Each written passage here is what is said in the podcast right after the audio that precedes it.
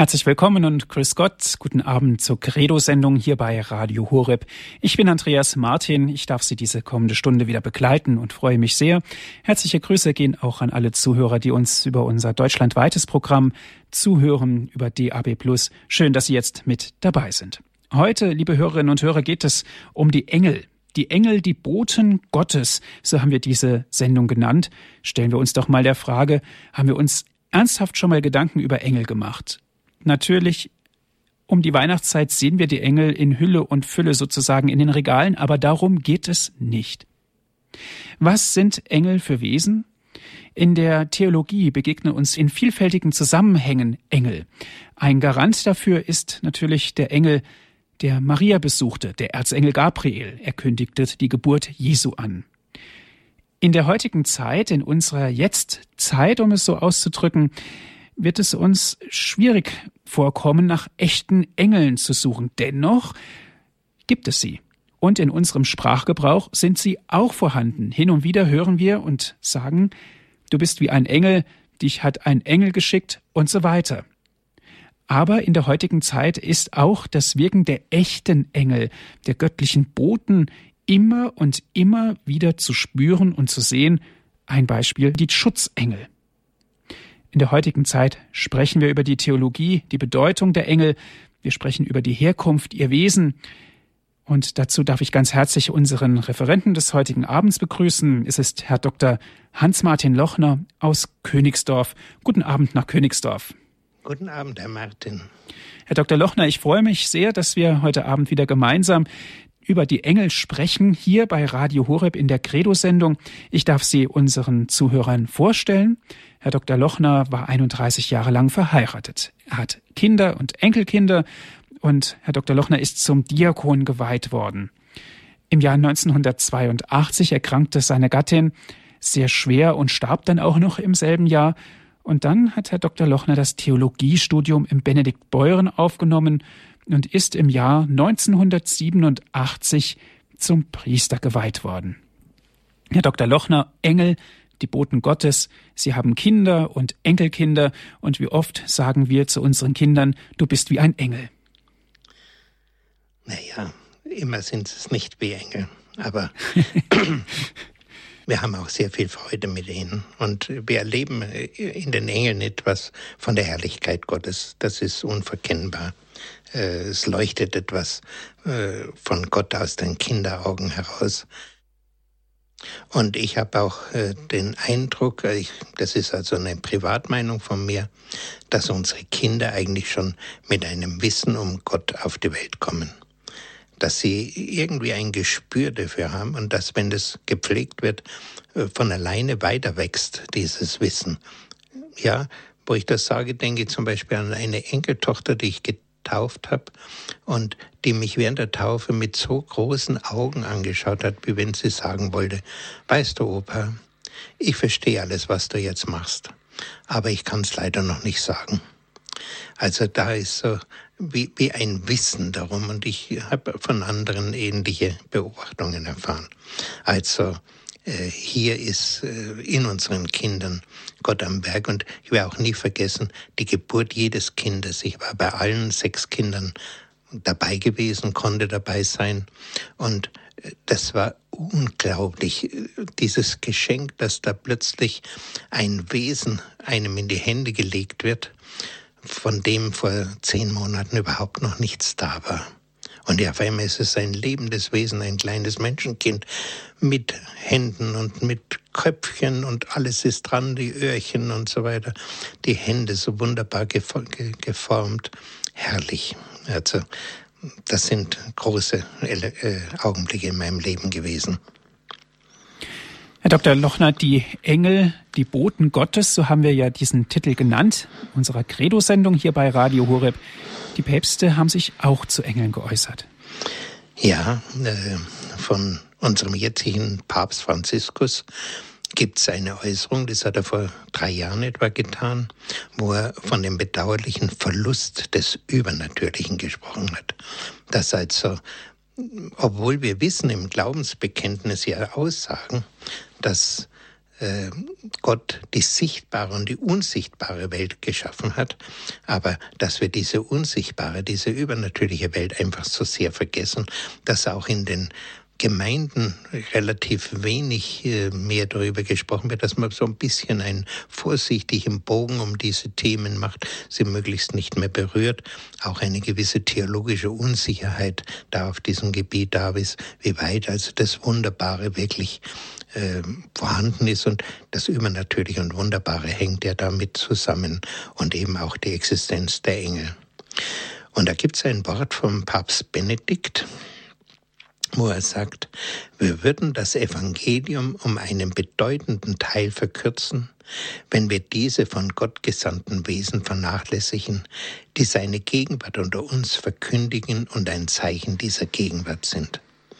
Also die Engel sind ein Zeichen seiner Gegenwart bei uns, wo wir spüren dürfen, ja, Gott ist mit uns, wo, wo das ganz handgreiflich gewissermaßen werden kann und sind auch ein Zeichen dieser seiner Gegenwart bei uns.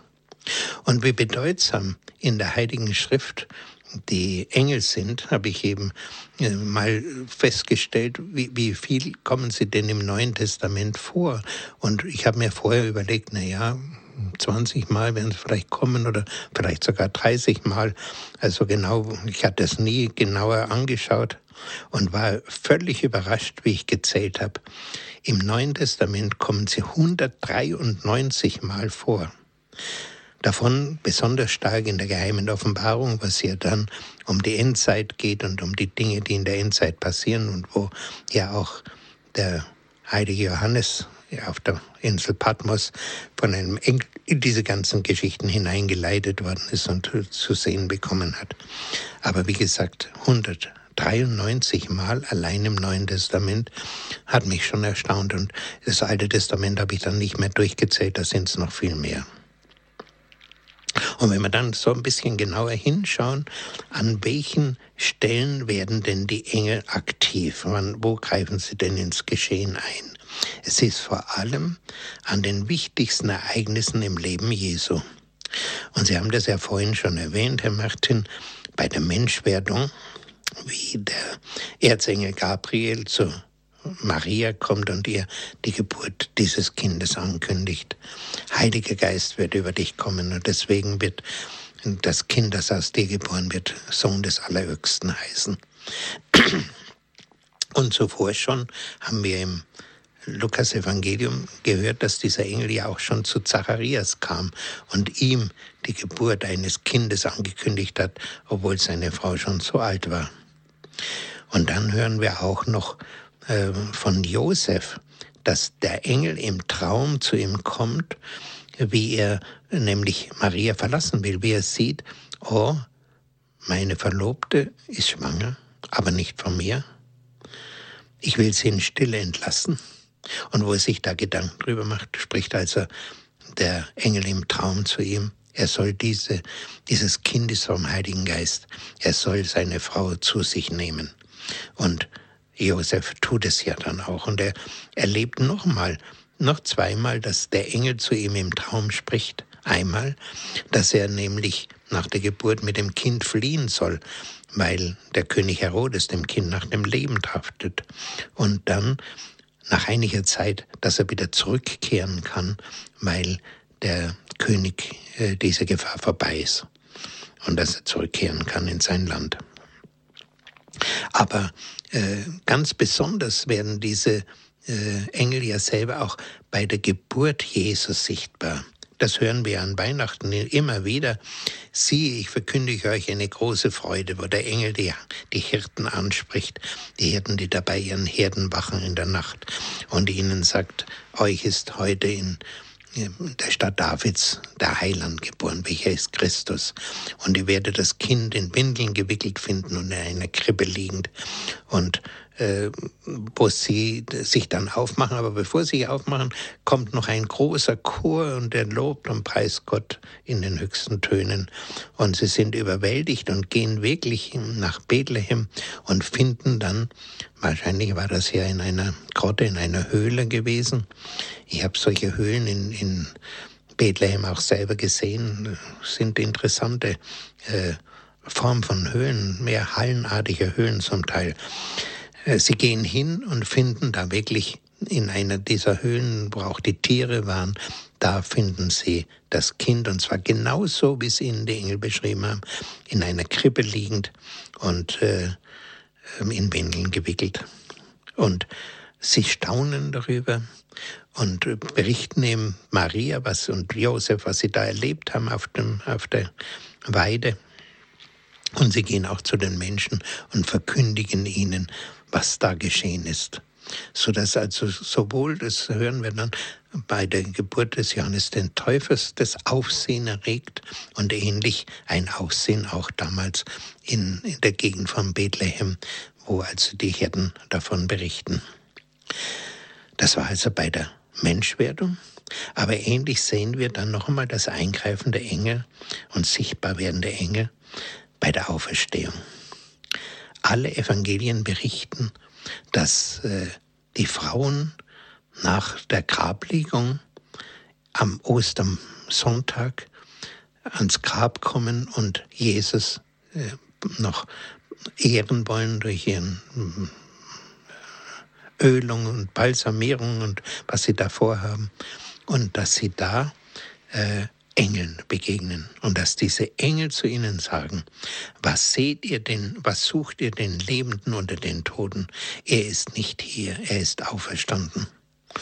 Und äh, sie gehen auch den Auftrag, es ist, die Frauen sollen das den Jüngern berichten. Und wie gesagt, später lesen wir dann, dass Jesus äh, nicht nur diese Kunde vom leeren Grab, sondern dass er wirklich ihnen erschienen ist in verschiedener Weise. Und noch einmal hören wir ein ähnliches Eingreifen der Engel bei der Himmelfahrt, wo ja die Jünger mit Staunen und Unverständnis irgendwo gesehen haben, wie der Meister von ihnen scheidet, wie sie ihn plötzlich aufsteigen sehen und schauen noch in den Himmel hinauf und was ist denn los jetzt mit ihm? Und wo Engel kommen und sagen, ihr Männer von Galiläa, was steht ihr da und schaut zum Himmel hinauf? Dieser Jesus wird wiederkommen, so wie ihn habt jetzt scheiden sehen. Das sind also einige dieser ganz wichtigen Ereignisse im Leben von Jesu, wo wir sehen, dass Engel aufgetreten sind. Aber das zeigt sich dann auch noch bei wichtigen Stationen der Ausbreitung des Glaubens, dass da auch die Engel gewissermaßen Weichen gestellt haben dass sie da geholfen haben, dass das, was passieren sollte von Gott her, jetzt auch wirklich möglich wurde.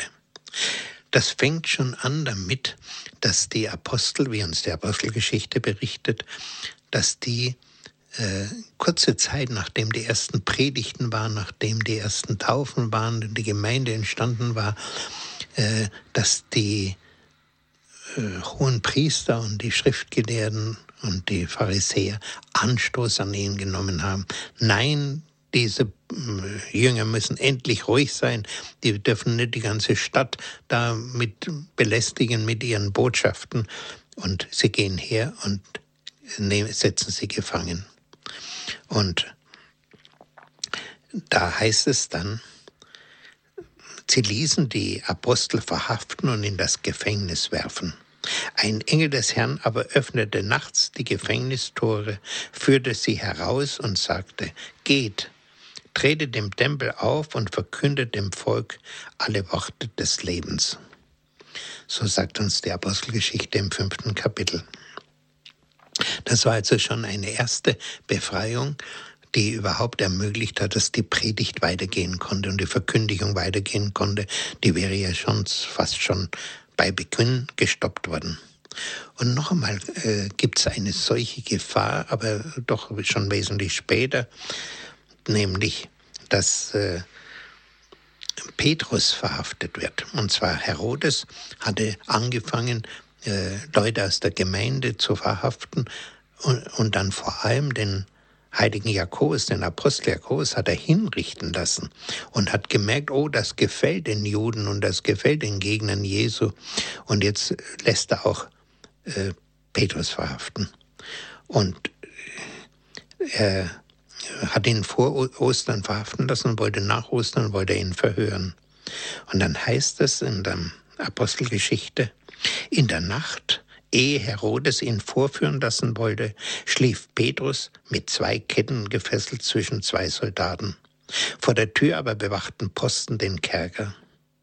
Plötzlich trat ein Engel des Herrn ein und helles Licht strahlte in dem Raum. Er stieß Petrus in die Seite, weckte ihn auf und sagte, Schnell, steh auf. Da fielen die Ketten von seinen Händen. Und dann führt ihn der Engel hinaus an den Wachen vorbei.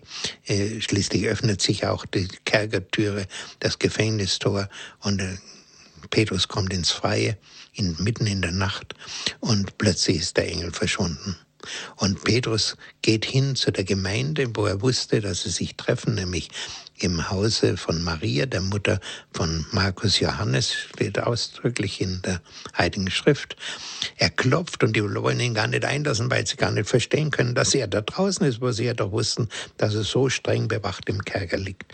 Aber sie hatten die ganze Zeit gebetet und ihr Gebet hat sicherlich mit dazu beigetragen, dass Gott in dieser Weise eingreifen konnte. Dann eine andere wichtige Weichenstellung war ja dann, dass die,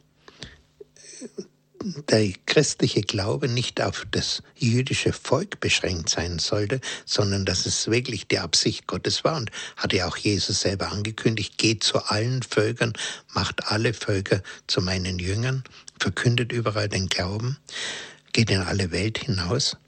Äh, der Glaube sollte nicht eine jüdische Sekte bleiben, sondern er sollte hinübergehen in, das Reich, in den Bereich der Heiden.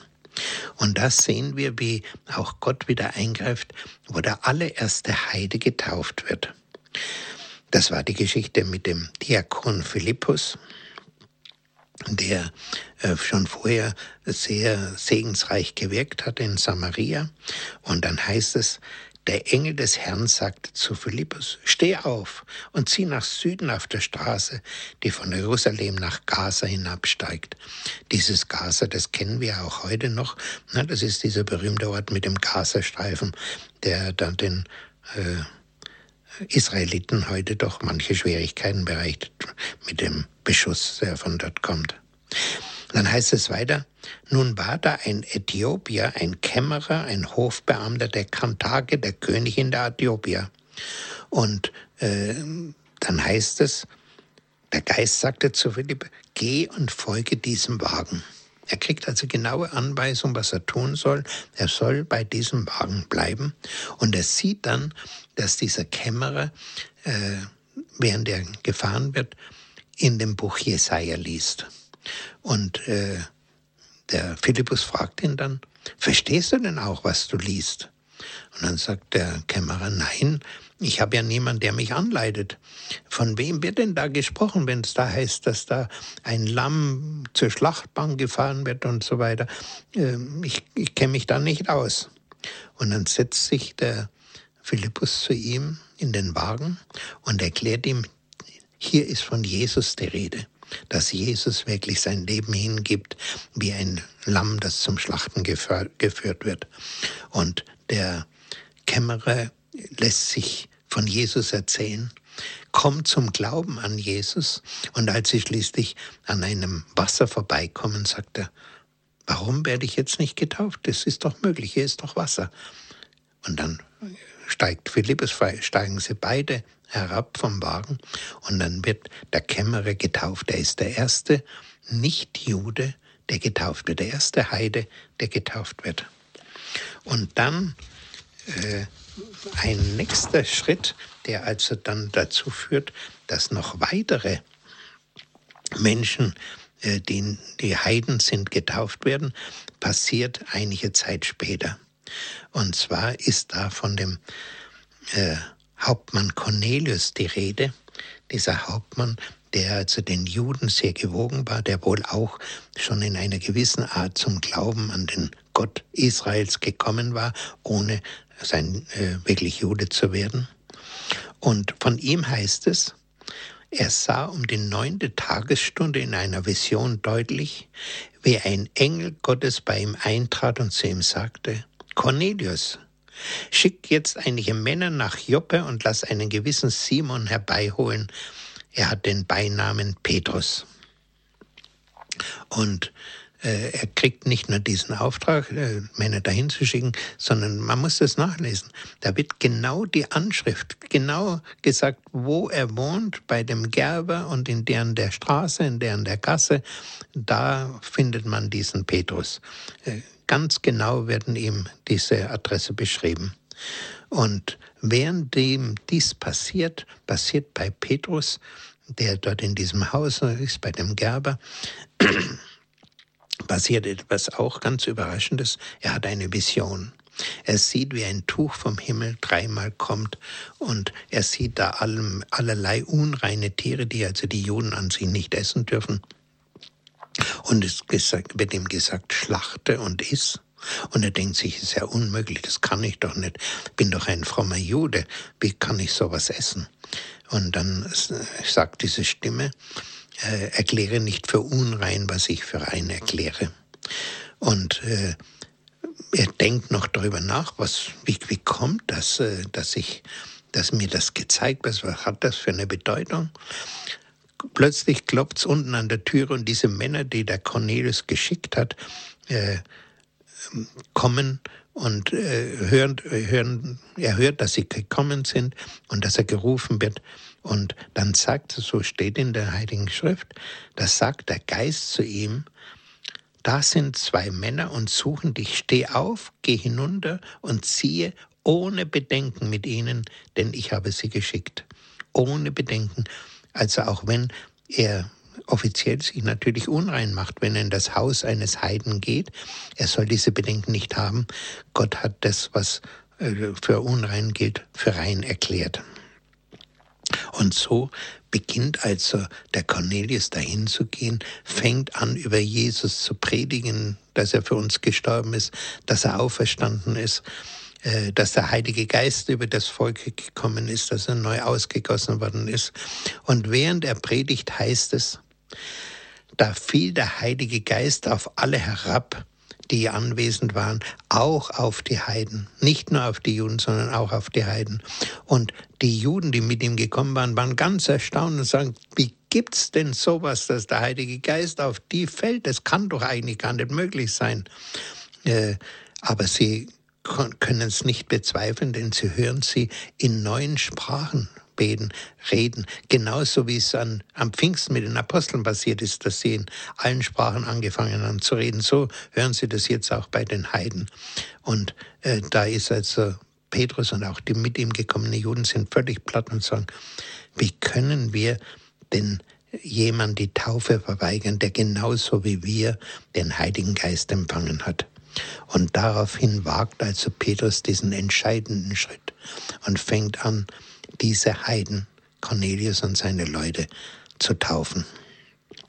Hier ist also der zweite Durchbruch und interessanterweise er geschieht zunächst einmal durch Petrus, während ja der spätere Apostel bei den Heiden vor allem Paulus war, aber hier geschieht er durch Petrus. Und auch das Europa äh, christianisiert worden ist, die Mission nach Europa kam, dass Paulus nach Europa kam und in Europa anfing zu predigen. Auch hier hat Gott eingegriffen. Da heißt zwar nicht ausdrücklich, dass es die Engel waren, sondern es heißt, der Paulus hatte vor, da in Anatolien weitere Gebiete zu besuchen, in der heutigen Türkei, wollte dort missionieren und da heißt es, der Geist erlaubt es aber nicht, er hinderte ihn. Und immer wieder, wenn er ein neues Ziel fassen, kommt wieder ein Hindernis und sie merken, also Gott hat was anderes vor. Und dann zieht er schließlich hinunter nach Troa, also in diesem Ort, das alte griechische Trojas. Da geht er hin und da hat er in der Nacht einen Traum, eine Vision. Und da steht ein Mazedonier, also ein Grieche vor ihm, und bat ihn, komm herüber nach Mazedonien um Hilf uns. Und so entschließt sich Paulus tatsächlich, über den Bosporus äh, oder über die Dardanellen hinüber zu fahren und in Griechenland anzufangen zu missionieren. Das sind also ganz entscheidende Schritte, wo immer Gott eingegriffen hat, damit wirklich das geschieht, was er vorhatte, damit wir Menschen das nicht verhindern können. Ja, soweit mal ein erster Abschnitt und wir können vielleicht da jetzt eine kleine Musikpause machen.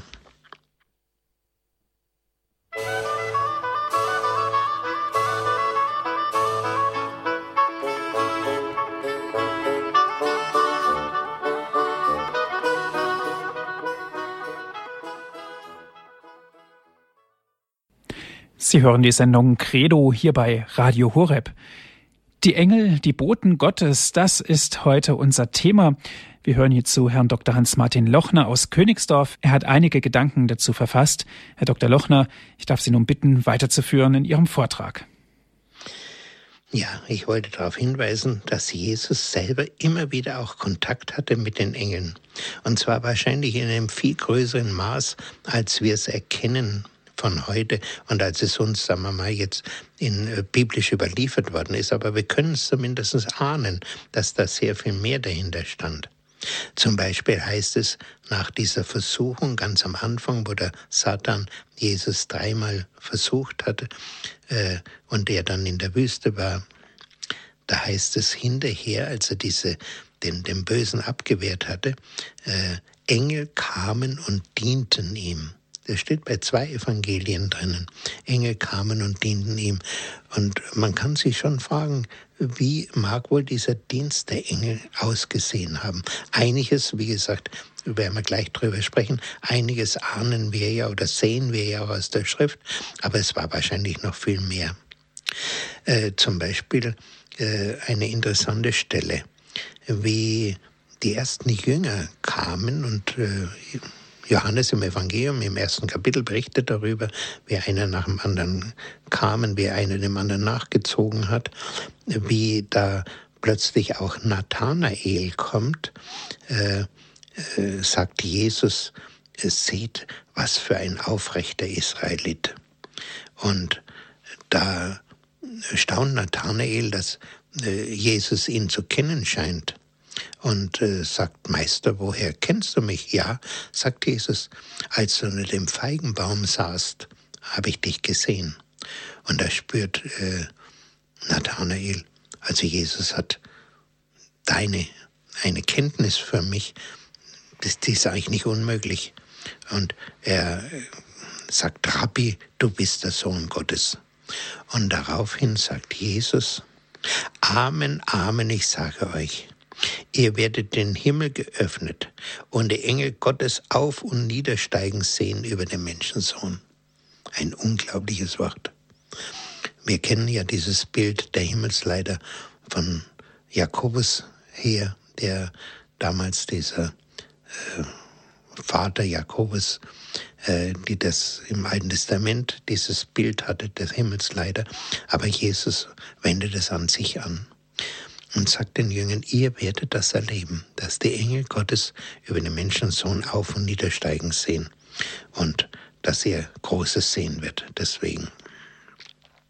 Und äh, ich persönlich neige da ein bisschen zu der Ansicht, auch weil er diesen Nathanael äh, solche Dinge sehen, wenn man gar nicht dabei ist, äh, sehen wir, nennen wir ja oft heute in der Theologie Gabe der Geistesgabe der Erkenntnis. Und da frage ich mich manchmal, wie weit eben äh, solche Geistesgaben nicht auch Engel vermittelt sein können. Äh, das, liegt sich, das legt sich auch ein bisschen nahe, wenn man diese Geistesgaben näher anschaut, wenn es zum Beispiel heißt, äh, die Gabe der Unterscheidung der Geister. Dass also die Geister, die Guten und die weniger Guten, dass man die unterscheiden muss. Äh, da ist aber von, äh, nicht von einer sächlichen Gabe, sondern äh, von Geistern die Rede, äh, um die es da geht. Oder noch deutlich ist es, wenn es heißt, die Geister der Propheten sind den Propheten untertan. Das also, es klingt so, wie wenn prophetische Gaben von Geistern vermittelt werden. Und wie weit das möglicherweise, also ich neige ein bisschen dazu, auch bei Heilungen einen Zusammenhang mit Engeln zu sehen, dass auch Heilungen äh, in diesem Zusammenhang stehen können. Aber wie gesagt, all das, das sind private Meinungen von mir, keine offiziellen Lehren der Kirche. Aber interessant ist zumindest nachzudenken. Zum Beispiel habe ich da mal von einer Frau gelesen, die die Ärzte immer wieder so sehr in Erstaunen gesetzt hat, weil sie das zukünftige Schicksal der Patienten äh, erkannt hat, oft im Gegensatz zu den Ärzten. Wenn die Ärzte also meinten, also mit diesen Patienten wird es jetzt wohl zu Ende gehen, dass die Frau sagte, es war eine Krankenschwester, äh, nein, äh, der, wird, der wird geheilt werden, da, da bin ich zuversichtlich. Oder umgekehrt, dass die Ärzte sagen, ja doch, ich glaube, da sind wir jetzt über den Berg mit diesem Patienten, dass sie sagten, nein, leider nicht, äh, ich fürchte, wir werden nicht mehr lange ihn haben. Und äh, die Frau sagte dann, äh, woher sie denn das weiß. Und sie sagte, ja, sie sieht zum Beispiel hinter diesem Patienten die geheilt werden, sieht sie einen Heilungsengel stehen, einen hellen Heilungsengel und weiß, da, da geschieht Heilung. Und umgekehrt, äh, hinter denen, wo sie weiß, es, oder sie meint, dass sie nicht mehr länger leben können, sagt sie, sieht sie einen Todesengel stehen. Und wie gesagt, dass die äh, Toten, die, die, Sterbenden von Engeln begleitet werden, das haben wir sogar in der Liturgie. Engel mögen dich geleiten. singen wir da gerne bei Beerdigungen. Ja, also hier äh, sieht man einen möglichen Zusammenhang. Aber wie gesagt, wie weit das zutrifft, das muss man sehen und auch prüfen. Äh, ein weiterer Hinweis äh, auf Engel im Munde Jesu ist, dass er äh, über Kinder spricht eines Tages und auch sagt, wie gefährlich es ist, solchen Kindern Ärgernis zu geben. Dieses berühmte Wort auch dann mit dem Müllstein, der, dem man um den Hals geben muss, wenn er sowas tut. Und in diesem Zusammenhang sagt Jesus dann, hütet auch euch davor, einen von diesen Kleinen zu verachten. Denn ich sage euch, ihre Engel im Himmel sehen immer vor das Angesicht meines himmlischen Vaters. Also hier klingt es erstens mal so, dass, was wir ja auch in der Kirche offiziell in der, im, im Glauben so haben, dass jeder einen Engel hat, einen Schutzengel. Und dass uns dieser Schutzengel auch wirklich zur Seite steht und dass wir ihn danken, wenn wir Hilfe von ihm erfahren und dass wir ihn bitten sollten, wenn wir Hilfe brauchen. Eine Erfahrung, die wahrscheinlich doch mancher gemacht haben, vielleicht kommen wir nachher nochmal darauf zu sprechen. Äh, diese Aufgabe als Schutzengel äh, haben wir auch im Psalm 91 denn er befiehlt seinen Engeln, dich zu behüten auf all deinen Wegen. Äh, das ist also wirklich Lehre der Kirche, dass wir hier Schutz erfahren dürfen, wer unter dem Schutz des Allerhöchsten steht und so weiter. So fängt ja der Psalm 91 an. Dieser Psalm, bei dem dann auch die Engel erwähnt werden. Und in diesem Zusammenhang ein kleiner Hinweis, manche von Ihnen, die sich mit dem Pater Pio ein bisschen mehr beschäftigt haben, die wissen das wahrscheinlich, dass es in Italien zur Lebzeit von Pater Pio üblich war, wenn jemand in Not war, zu sagen, du schick doch deinen Engel zu Pater Pio, dass Pater Pio in dieser Not für dich betet. Gibt es also berühmte Fälle auch, wo zum Beispiel ein Kind in Norditalien, ein kleines Kind, hat Krämpfe, weint furchtbar und äh, so um dreiviertel zwölf nachts fällt, also die können nicht schlafen, die Eltern, weil das Kind so schreit, fällt äh, dem, der Mutter ein, oh, ich könnte doch meinen Engel zu Pater Pio schicken, damit er für uns betet. Aber wie gesagt, das Kind schreit weiter, es hilft noch nichts äh, eine halbe Stunde später fällt es auch dem Vater ein, oh, ich könnte ja meinen, Himmel, äh, meinen Engel schicken. Aber beide, Engel haben, äh, beide Eltern haben nicht darüber gesprochen. Jeder hat es so im Geheimen getan. Und tatsächlich jetzt ist auf einmal dieses Kind still. Und äh, sie sagen, du was, du hast auch deinen Engel hingeschickt, ich ja auch. Und dann beschließen sie, sie fahren nach Unteritalien äh, und äh, zu Pater Pio und äh, wollen sich bei ihm bedanken. Und sie nehmen dieses Kind mit und äh, nach dem Gottesdienst, wie die Menschen da zusammenströmen, steht Pio da und äh, sieht dieses Ehepaar und kommt auf sie zu und sagt, ach, Sie sind ja dieses Paar, die, sie, die mich mal nicht nur einmal in der Nacht geweckt haben, sondern sogar zweimal. Und dann sieht er das Kind und sagt, ach ja, und das ist ja das Kind, für das ich habe beten sollen. Das also, wie gesagt, eine Kleinigkeit, Engel schicken aus Boden.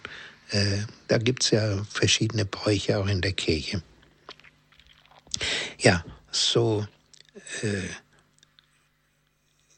ersehen wir eben, dass der Jesus immer wieder von Engeln spricht und mit Engeln Kontakt hat.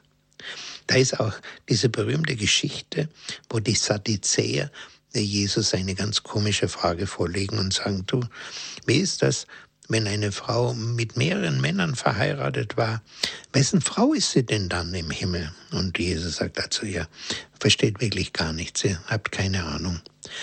Äh, nach der Auferstehung werden die Menschen nicht mehr heiraten, sondern sie werden sein wie die Engel im Himmel. Sie werden sein wie die Engel im Himmel. Und äh, diese Stelle, wenn ich die lese, denke ich immer auch daran, dass es in meiner Kindheit, ich weiß nicht zu Recht oder zu Unrecht, geheißen hat, ja, die äh, Verstorbenen, die werden sein wie die Engel im Himmel. Äh, dieses Wort äh, ist mir also damals schon relativ früh begegnet und ich habe mir das auch immer vorgestellt, aha, der Opa ist jetzt gestorben, ne? der hat jetzt das Leben wie die Engel im Himmel. Ja, und Jesus kriegt, wie gesagt, auch Hilfe von oben. Äh, nämlich vor allem sehen wir das sehr deutlich bei der Gefangennahme, äh, beziehungsweise äh, schon im Garten Gethsemane, wie er da äh, mit Gott ringt, mit dem Vater ringt. Vater, nimm den Kelch von mir.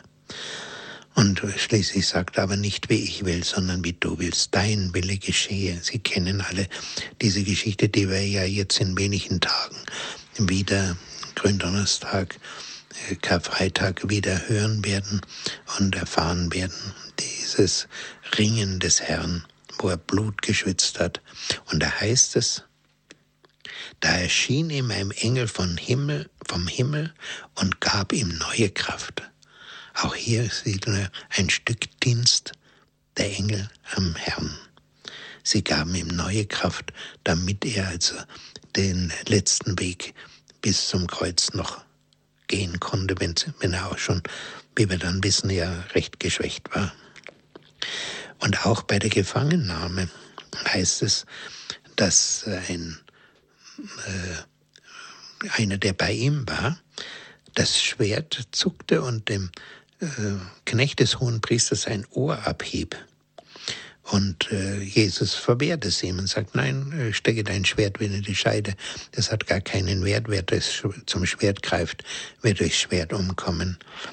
Und dann sagt Jesus noch, oder glaubst du nicht, mein Vater würde mir sogleich mehr als zwölf Legionen Engel schicken, wenn ich ihn darum bitte zwölf Legionen Engel, das war also schon eine ganze Menge. Das ist schon ein kleines Heer, das dürften also schon über 100.000 sein. Zwölf Legionen Engel. Auf jeden Fall eine sehr stattliche Zahl. Und wo dann auch die Engel immer wieder vorkommen, äh, sehen wir im Zusammenhang mit dem Gericht und mit der Wiederkunft Jesu. Da gibt es also in den Evangelien eine ganze Reihe Aussagen. Ich will da jetzt nur mal zwei herausgreifen. Wenn es zum Beispiel bei Matthäus 13 heißt, so wird es auch am Ende der Welt sein. Die Engel werden kommen und die Bösen von den Gerechten trennen.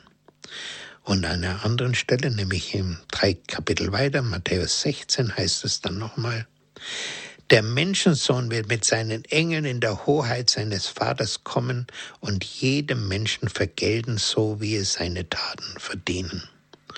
Und auch im Zusammenhang mit dem Weltgericht und überhaupt mit den Wiederkunftsreden immer wieder ist davon die Rede, der Menschensohn wird mit seinen Engeln kommen, mit dem himmlischen Heer wird er kommen. Und die Engel sind deswegen für Gott wirklich hilfreich, weil sie eben gehorsam sind, weil sie nicht ihren eigenen Willen tun. Und das sagt auch der Psalm 103 sehr deutlich. Lobet den Herrn, ihr seine Engel, ihr starken Helden, die seine Befehle vollstrecken, seinen Worten gehorsam. Und so sehen wir dann auch vor allem in der geheimen Offenbarung, wie eben bei diesen ganzen Geschehnissen der Endzeit, wie die Engel ganz wesentlich daran mitwirken werden und äh, wie sie wirklich äh, Diener des Herrn sind und äh, ihm die Wege auch bereiten, dass das geschehen kann, was geschehen soll.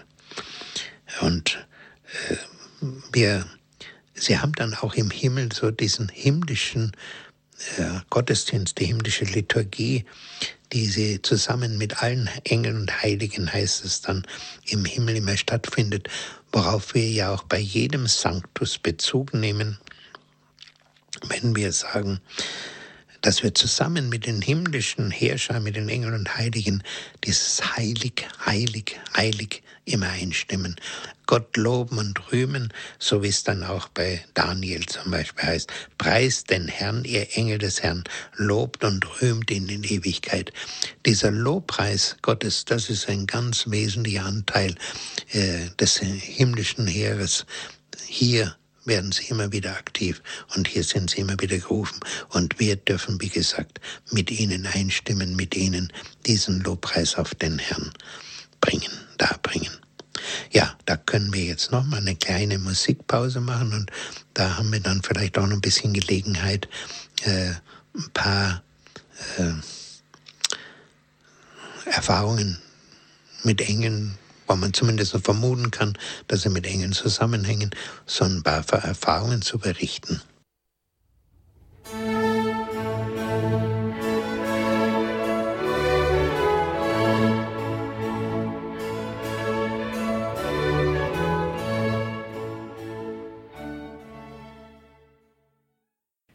Die Engel, die Boten Gottes, das ist heute unser Thema in unserer Sendung Credo hier bei Radio Horeb. Mein Name ist Andreas Martin und wir sind im Gespräch mit Herrn Dr. Hans-Martin Lochner aus Königsdorf.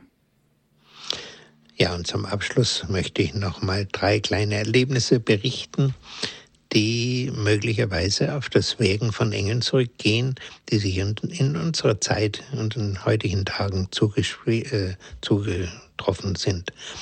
Das eine, da habe ich mal einen Bekannten getroffen und er erzählte mir, dass er nachts äh, mit ziemlicher hoher Geschwindigkeit auf der Autobahn unterwegs war. Die Autobahn war leer, er sah keine Gefahr und keine Not und plötzlich und er wusste, er ist allein im Auto und plötzlich schreit ihm direkt ins Ohr rein jemand ganz laut, Bremsen, Bremsen. Und er sagt, ich bin so erschrocken, habe unwillkürlich auf, auf Bremspedal gedrückt äh, und während der Wagen langsamer geworden ist, bin ich plötzlich, sehe ich das, ich fahre in eine Nebelwand hinein. Und in dieser Nebelwand war ein, ein Massenkarambolage und er wäre also äh, ungebremst äh, auch hineingefahren und wer weiß, was ihm alles zugestoßen wäre. Aber er sagte, weil er rechtzeitig gebremst hatte, ist es nochmal gut gegangen. Und äh, er sagte, ich bin so erschrocken und habe mich dann umgedreht, wie ich zu stehen kam und habe mir gedacht, was habe ich denn da für einen blinden Patienten, äh, äh, blinden Passagier da bei mir? Wie kommt es, dass da mir jemand das ins Ohr geschrien hat? Und er sagte, ich bin erschrocken, es war niemand da. Dann habe ich ihm gesagt, ja, äh, was meinen Sie denn, was das dann war? Er sagte, ich kann mir es nicht anders vorstellen. Es muss mein Schutzengel gewesen sein. Das ist also die Aussage eines reifen, erfahrenen Mannes, der äh, schon ein Urteilsvermögen hat. Das andere Beispiel, was ich sagen will, das hat sich, äh, kenne ich von Johannes Hattel, der ja im äh, Gebetshaus in Augsburg so sehr erfolgreich tätig ist. Er berichtete, dass sie ein Jugendlager vorbereitet haben und dass sie vor dem Jugendlager um das äh, zukünftige Lager, bevor es also besiedelt worden ist, äh, herumgegangen seien mit Gebet, haben die Engel gebeten, dass sie das Jugendlager vor Gefahren bewahren möchten und haben äh, Weihrauch verbrannt, haben Weihwasser gesprengt, geweihtes Salz ausgestreut und betend seien sie also herumgegangen. Die Leute hätten sie ein bisschen komisch angeschaut, die da gemerkt hätten, aber die hätten es nicht begriffen natürlich. Und er sagte, und nachdem dann die Jugendlichen gekommen waren, ist einer nach dem anderen gekommen und hat gesagt, also ich habe heute Abend dann ausgeschaut ich hatte den Eindruck, da stehen Männer darum äh, um das Lager. Äh, wie gibt's denn sowas? Und er sagte sie, wir haben mehrere solche Berichte bekommen, dass Leute das gesehen haben. Unter anderem auch ein Junge, der zum ersten Mal im Jugendlager war, wo sie das, der also von Engeln und so wenig Ahnung hatte, der auch kam und sagte, also ich habe da was gesehen, ich weiß gar nicht, ich verstehe das gar nicht. Ja, sagte der Johannes, möglicherweise, dass da wirklich die Engel gekommen sind. Und am Schluss will ich auch noch etwas von mir selber erzählen. Ich bin Anfang der 70er Jahre, als die Straßen noch nicht so gut geräumt und gesalzen waren, wie es heute sind, äh, im Winter auf der B11 Richtung München gefahren und bei Geretsried, das ist mein Nachbarort, in einer Kurve, Rechtskurve, kam mir auf meiner Seite plötzlich ein Wagen entgegen, der also weit über den Mittelstreifen heraus auf mich zukam. Und um nicht zusammenzustoßen, bin ich ganz stark rechts auf den Straßenrand gefahren und in die Schneehaufen gekommen, die da vom äh, Räumen her lagen.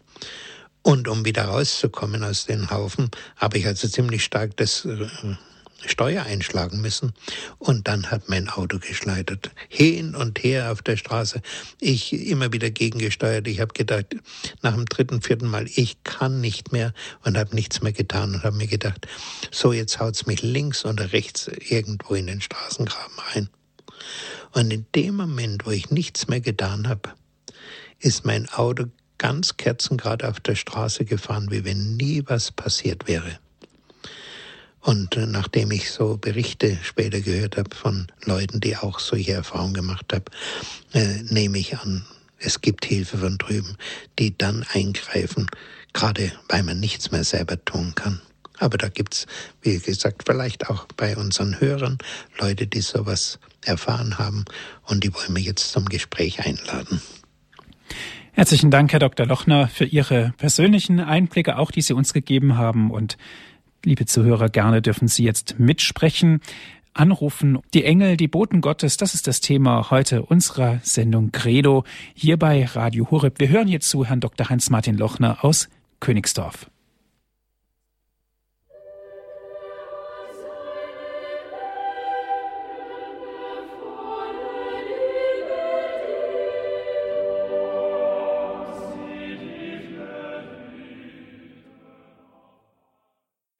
Sie hören die Sendung Credo hier bei Radio Horeb.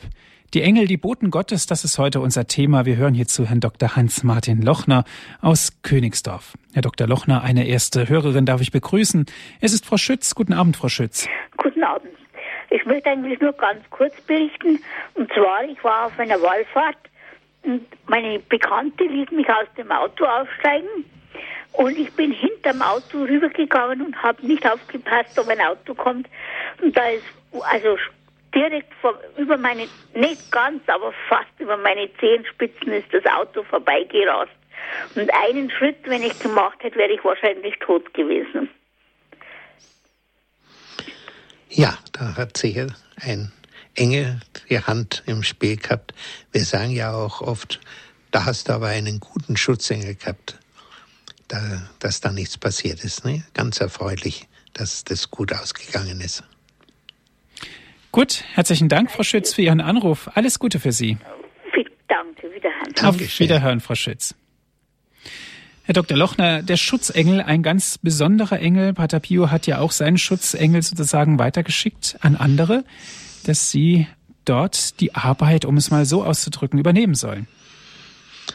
Ja, also da hat man ihn ja dann später auch gefragt, warum machst du das oder warum das heißt, er hat es wahrscheinlich nicht veranlasst, aber es hat sich rumgesprochen. Man kann das tun, aber äh, dann hat es geheißen, ja, das ist aber komisch, da schickt man also seinen Engel und da muss ein anderer beten und auf das Gebet hin erst passiert es.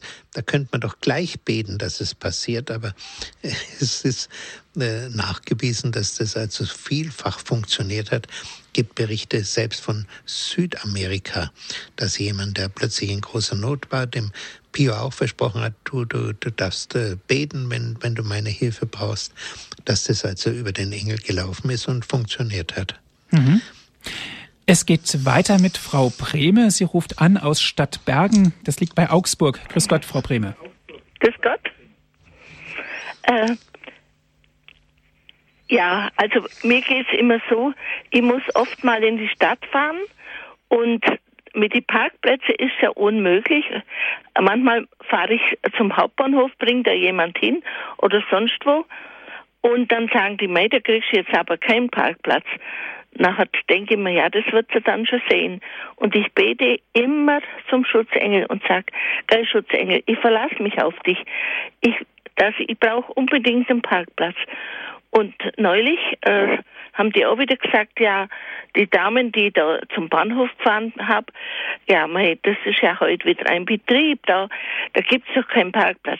Und dem Moment, komm, ich komme Vater rein, fahrt vor mir einer raus und ich rein und dann stand die wieder da. Und dann haben die auch alle gestaunt und haben gesagt, ja, das gibt's doch gar nicht.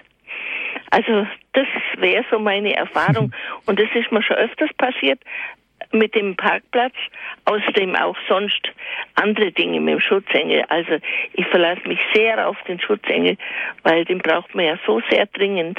Mhm, gut, herzlichen Dank, Frau Brehme. Bitteschön, gerne. Und genau diese Erfahrung habe ich auch selber gemacht. Ich habe in München früher oft eben in schwierigen Gegenden Parkplätze gebraucht. Und wenn ich rechtzeitig dran gedacht habe, so Viertelstunde, 20 Minuten vorher, oh, ich habe wieder Parkplatzprobleme, habe ich auch gebetet, Herr, bitte durch den Schutzengel, gib, dass ich da was finde. Und ich habe jedes Mal Platz gefunden.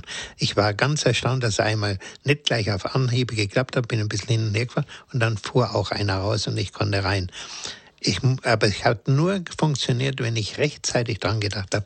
Wenn ich erst so kurz vorm Ziel dran gedacht habe, dann war es meistens zu spät. Aber danke für den Hinweis für den Bericht. Gut. Herr Dr. Lochner, wie ist das eigentlich? Wie können wir in der heutigen Zeit mal unsere Engel beauftragen, was Gutes zu tun? Können wir ganz einfach sagen, lieber Schutzengel, da und da, da wirst du gebraucht. Ich schicke dich jetzt einfach dahin mit meinem Gebet. Geben Sie uns doch mal ein konkretes Beispiel. Ja, also was äh, ich von den vatikanischen Diplomaten her weiß, wenn die schwierige Verhandlungen mit irgendjemand haben, dann schicken sie ihren eigenen Schutzengel zu dem Schutzengel des Gesprächspartners, des zukünftigen und äh, sagen dem, bitte bearbeitet auch deinen äh, deinen Menschen, für den du schützt, äh, schützend hilfst, bitte mache ihm bereit, dass er uns äh, entgegenkommt, dass das ein gutes Gespräch wird und dass wir uns einigen können. Und es wird berichtet, dass das sehr erfolgreich war. Und das kann ich also auch nur empfehlen, äh, äh, so ein bisschen vorarbeiten über den Schutzengel. Und ja, dass wir eben auch den Menschen, äh, die uns nahe sind, das wichtigste Gebet für mich ist ja immer das Gebet für die eigenen Angehörigen. Wir in allen Familien haben wir heute nicht glaubende Angehörige. Bitte ihnen den Schutzengel mir wieder schicken und dass sie mithelfen, äh, den Boden zu bereiten, damit eines Tages der Same des Glaubens da wirklich aufgeht bei den Betreffenden. Mhm. Herr das, Dr. Lochner, wie ist das, das Gebet zu unseren Engeln? Können wir sagen, in der heutigen Zeit kommt es eher seltener vor? Ja, wahrscheinlich schon. Aber wenn man eben äh, eine dringende Hilfe braucht äh, von oben äh, und man es dann auch äh, diese Hilfe bekommt und äh, den Schutzengel gebetet hat, ich glaube, äh, dann geschieht, dann wird man auch dran denken zu danken. Also das Danken ist da ganz, ganz wichtig und dass wir ihn eben auch loben und preisen, dass er uns so gut äh, über die Bühne bringt. Dabei denke ich jetzt gerade auch an den Krieg, den ich ja noch als, als Soldat miterlebt habe, wo ich in einer Situation wirklich in, in Lebensgefahr war. Allerdings, ich war damals noch ungläubig, aber ich habe den Eindruck, so wie es äh, hinterher sich ausgestellt hat, dass da auch der Engel Gottes seine Hand im Spiel hatte, dass ich lebend aus dieser Situation rausgekommen bin. Und das ist übrigens eine Erfahrung, die viele Soldaten gemacht haben, dass sie wirklich, zum Beispiel der eine hat mir erzählt, immer er war der Einzige in der ganzen Batterie, der von Anfang an bis Ende des, des ganzen Kriegs äh, am Leben geblieben ist und immer bei der Batterie dabei war. Und die anderen, die haben das mitgekriegt, dass ihm einfach nichts passiert ist, während allen anderen ist was passiert und eine Reihe waren tot und Volltreffer und so. Und haben gesagt, du hilf uns doch, dass wir auch äh, äh, das immer mitbekommen, wenn du da Warnung bekommst. Er hat gesagt, nee, ich bekomme keine Warnung, sondern ich kriege einfach den Impuls, etwas Bestimmtes zu tun und dieser Impuls führt mich aus der Gefahrensituation raus. Da, wo dann später die Granaten einschlagen, da bin ich nicht mehr da, wo ich vorher war.